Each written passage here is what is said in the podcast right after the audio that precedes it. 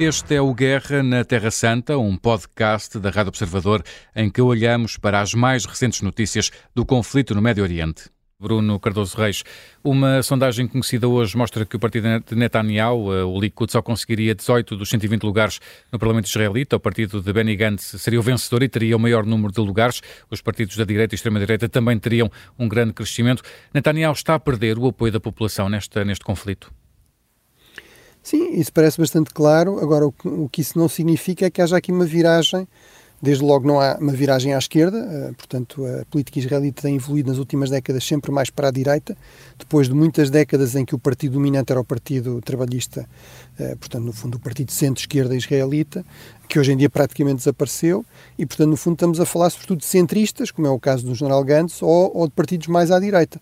Uh, e a questão é, Netanyahu sim, está, está a perder muito, eh, mas isso significa uma subida dos moderados, o que à partida, diria eu, é uma boa notícia para quem, por exemplo, acha que é importante haver aqui alguma moderação na ação militar de Israel e algum compromisso sério com um esforço de negociação, não com a Hamas, que isso é impossível, mas com, com a autoridade palestiniana e com, com líderes palestinianos mais moderados, mas também está a levar a uma subida de outros movimentos ainda mais à direita de Netanyahu. Portanto, eh, aí a grande questão vai ser perceber depois qual é o equilíbrio de forças. Serão, apesar de tudo, os centristas e uma direita mais moderada que prevalecem, que têm a maioria, vamos dizer assim, no Parlamento, ou se o resultado final é, eh, apesar de tudo, uma maioria, sobretudo, ainda mais de extrema-direita, portanto, ainda mais, uh, ainda mais resistente a qualquer tipo de compromisso com os palestinianos e com partidos que, inclusive, defendem abertamente uma, um processo de limpeza étnica e de anexação dos territórios uh, palestinianos. Hum. Eh, Bruno, há também a questão da, da ofensiva, da possível ofensiva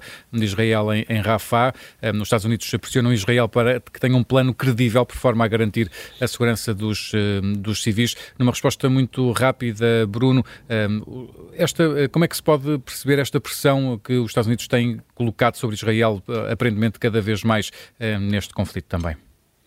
Os Estados Unidos preocupam-se com a população civil de Gaza, ao contrário, por exemplo, do Hamas, que utiliza sistematicamente como escudo humano, como carne para canhão, como um instrumento de propaganda para fazer pressão sobre Israel. E, portanto, se há mais ajuda humanitária em Gaza, isso deve sobretudo aos Estados Unidos, que são ainda o grande interlocutor de Israel.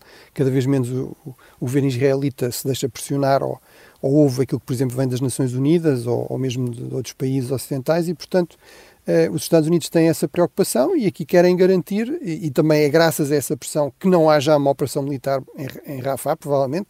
Portanto, o próprio governo israelita, no fundo, estabeleceu um prazo até 10 de março para se chegar a algum tipo de compromisso de libertação de reféns, cessar fogo, e, portanto, até lá não avançará com uma ofensiva em grande escala.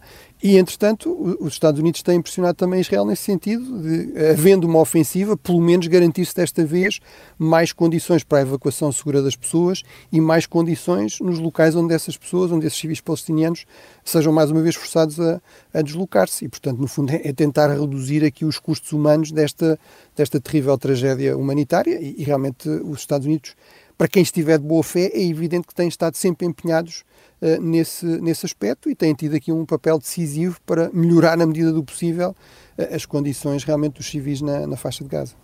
Guerra na Terra Santa é um podcast da Rádio Observador. Vai para o ar de segunda a sexta, depois do noticiário das nove e meia da manhã.